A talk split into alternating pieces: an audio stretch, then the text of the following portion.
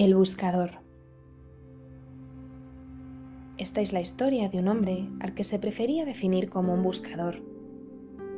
Un buscador es alguien que busca, no necesariamente alguien que encuentra. Tampoco es alguien que sabe qué está buscando. Es simplemente alguien para quien su vida es una búsqueda.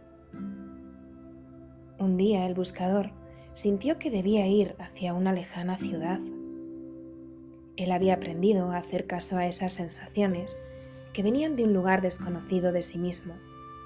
Así que dejó todo y partió. Después de dos días de marcha por polvorientos caminos, divisó el pueblo a lo lejos. Un poco antes de llegar, le llamó la atención una colina a la derecha del sendero.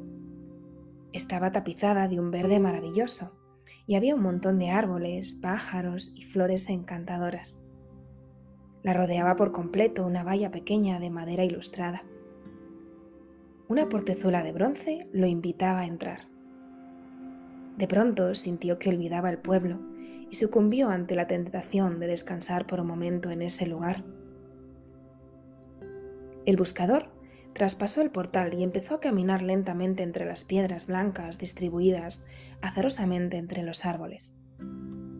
Dejó que sus ojos se posaran como mariposas en cada detalle de este paraíso multicolor. Como sus ojos eran los de un buscador, descubrió sobre una de las piedras una inscripción. Abedul Tare vivió ocho años, seis meses, dos semanas y tres días.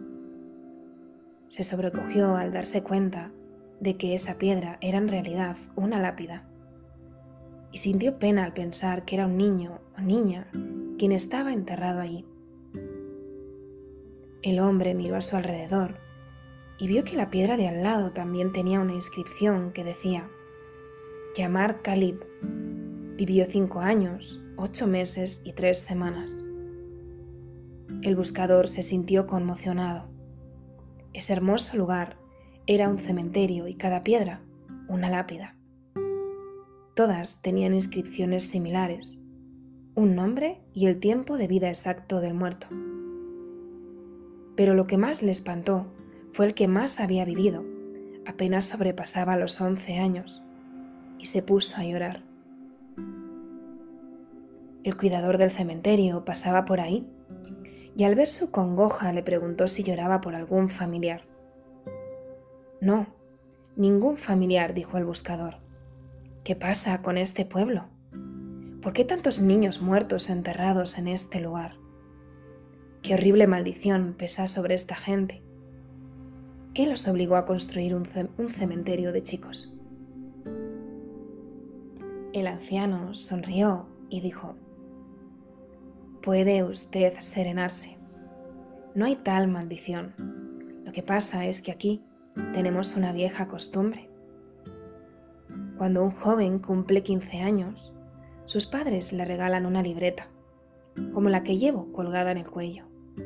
Y cada vez que uno disfruta intensamente de algo, es tradición abrir la libreta y anotar a la izquierda qué fue lo disfrutado y a la derecha cuánto tiempo duró.